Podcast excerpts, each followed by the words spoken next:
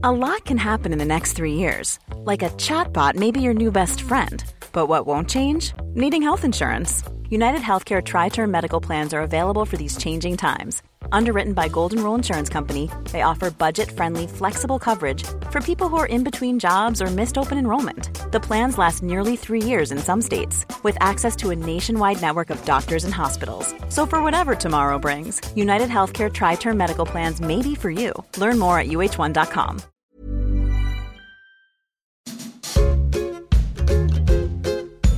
Pas de salade le podcast Nutrition de Version Femina, concocté par Myriam Loriol.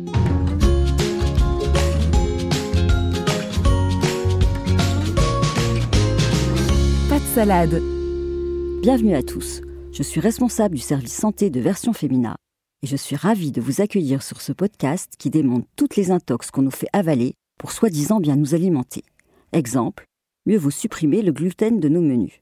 C'est la dernière restriction à la mode, mais elle n'est pas toujours fondée. Et c'est ce que nous allons voir dans cet épisode. Je suis une dingue du pain.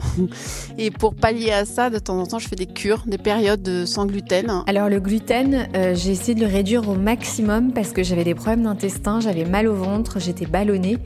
Et en règle générale, je pense que l'alimentation moderne en contient trop. J'ai diminué le gluten euh, pour des raisons digestives. Je voulais voir si ça me permettait de me sentir mieux. Sans gluten, c'est beaucoup plus léger. J'accepte mieux.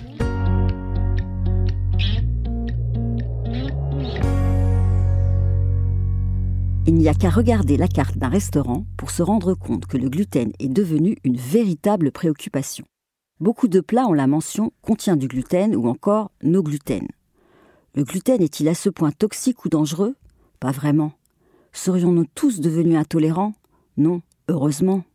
Alors pourquoi cette chasse injustifiée au gluten?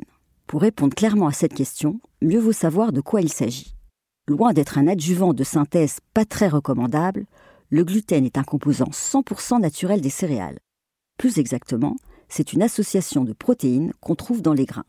C'est le gluten qui permet à la farine, en présence d'eau, de rendre une pâte à pain ou à gâteau bien élastique.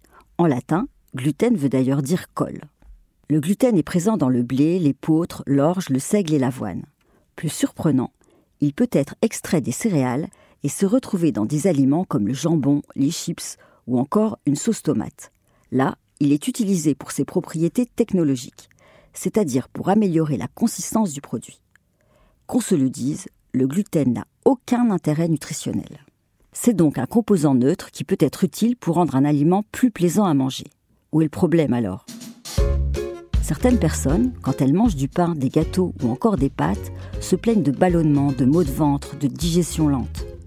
Ce trouble a un nom. Il s'appelle l'hypersensibilité au gluten. Mais pour le moment, aucun mécanisme ne peut l'expliquer. Le comble, c'est que le gluten n'est peut-être pas en cause. Les coupables seraient des sucres qu'on appelle FODMAPs qui fermentent dans le côlon.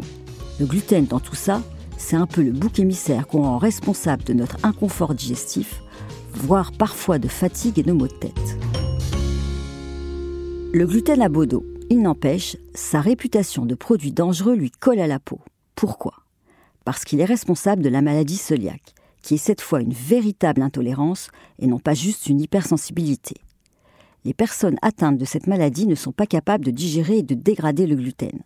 Il est perçu comme un ennemi et il est détruit par des anticorps qui s'attaquent aussi à la paroi des intestins. Ça provoque des gaz, des spasmes, ça peut diminuer l'assimilation des aliments et conduire à des carences sérieuses. Rassurez-vous, la maladie cœliaque ne touche que 1% de la population. Mais dans ce cas, on ne plaisante pas avec le gluten. Le seul traitement efficace est de le supprimer à vie.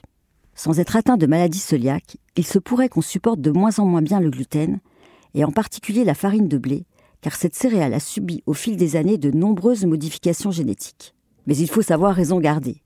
Aujourd'hui, il n'y a pas de preuve scientifique pour faire du gluten l'ennemi numéro un de notre santé digestive.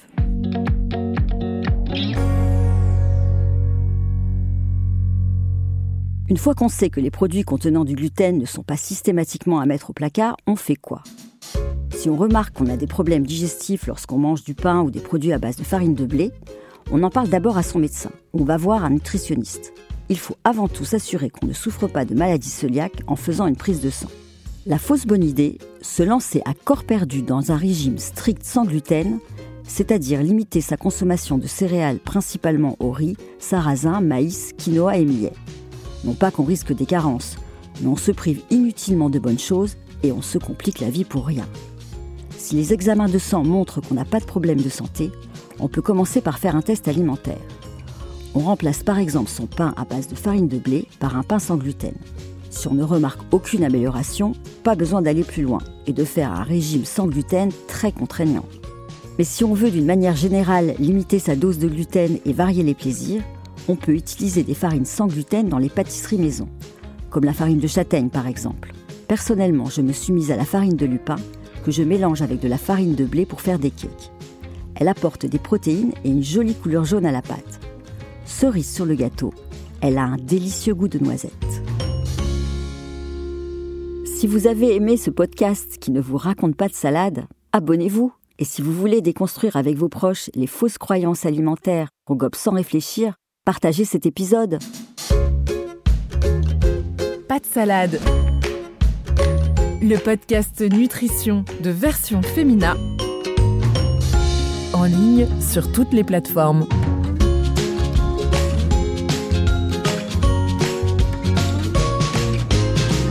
Pas de salade.